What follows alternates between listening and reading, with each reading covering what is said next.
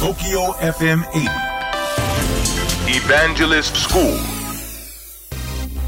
皆さんこんばんは。エヴァンジェリストの西脇元明です。東京 FM エヴァンジェリストスクール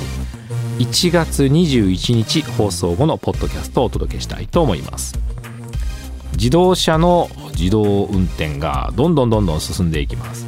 まあ、あの自動車が非常に変わりました昔は非常に複雑な機構のエンジンという内燃機関があるっていうんですけどね。えつまりは燃料を燃やしてその燃やした爆発力を動きに変える。で最終的にはタイヤの回転に変えるという非常に複雑なことをしていた時代から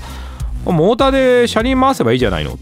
という考え方になりましたのでまあ電池とモーターとタイヤがあれば、まあ、車両のベースの部分はできてしまうんですね。でそれを全て電気で動かすことができますからガソリンを積んでいた時代といろいろ違うことがあります。例えば私すごく面白いことを経験したんですが自分のお仕事の中で自動車を使ったあるプレゼンをしたんですね。でその時にどうしても自動車が必要なので、まあ、自動車を大きな大きなイベント会場、まあ、ホテルだったんですけどね。そこに運んでもらったんですね。ところがホテルの中に自動車を持ち込むというのは従来はこれできなかったんですね。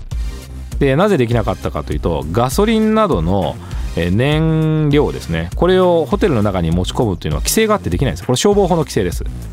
ところが私はその時に電気自動車をお願いしたんですね。電気自動車は消防法の規制に引っかかりません。理由は燃料を積んでいないからですね、えー、規制上はコンピューターと同じだそうです。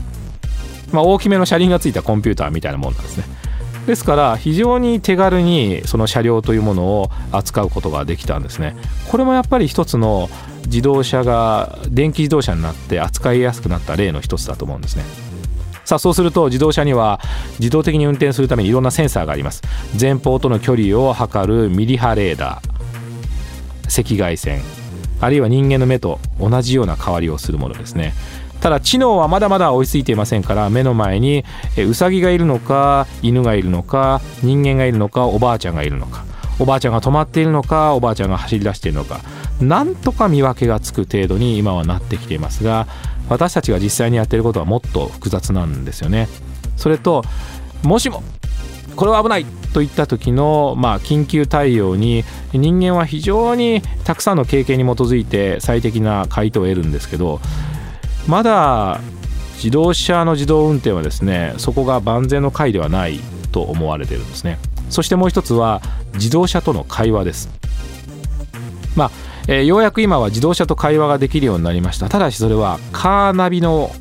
まあ、エリアに限られているんですね。カーナビで行き先であるとかカーナビでいろんな指示をするということを言葉でできるようになりました。ところがこれからはカーナビだけではなくて車そのものと会話をする。ということができるんですね。実際にこの1月からはアメリカではですね車の中から自分の行きたいレストランを予約しそのレストランに向かって車が走っていきそのレストランまでの距離ではしっかりと自動運転が行われて安全な運行。自動車が遅れていったらドライバーとレストランに同時に到着時間が遅れます。という予想を出してくれるんですね、まあ、そうなるといよいよ自動車が本当に自動運転という時代になるんじゃないかなと思ってます。そのためにも人間の声を認識するという技術が自動車には必要不可欠です。ところが、えー、アメリカではドラマの中でねナイトライダーで自動車と会話をする仕組みがありますが、まあ、そんなのがドラマで登場していましたがこれ非常に難しいそうです、えー、音声認識技術を私研究しているので分かるんですが自動車の中というのは騒音雑音でいっぱいなんですね。で例えばラジオを聴いてる人もいるわけですよね。そうしますと人間の声なのか雑音なのかあるいはラジオの放送なのか分からなくなるんですね。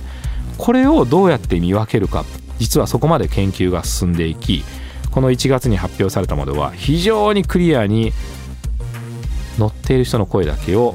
聞き分けることができるんですね、まあ、非常に楽しみな技術が満載なのが自動運転車。ということになります。東京 FM エヴァンジェリストスクールは毎週土曜日深夜12時30分から乃木坂46の若槻由美さんと一緒にお届けをしております、えー、皆さんからの質問にお答えしたり大変楽しくお届けをしております。ぜひオンエアの方も聞いてください。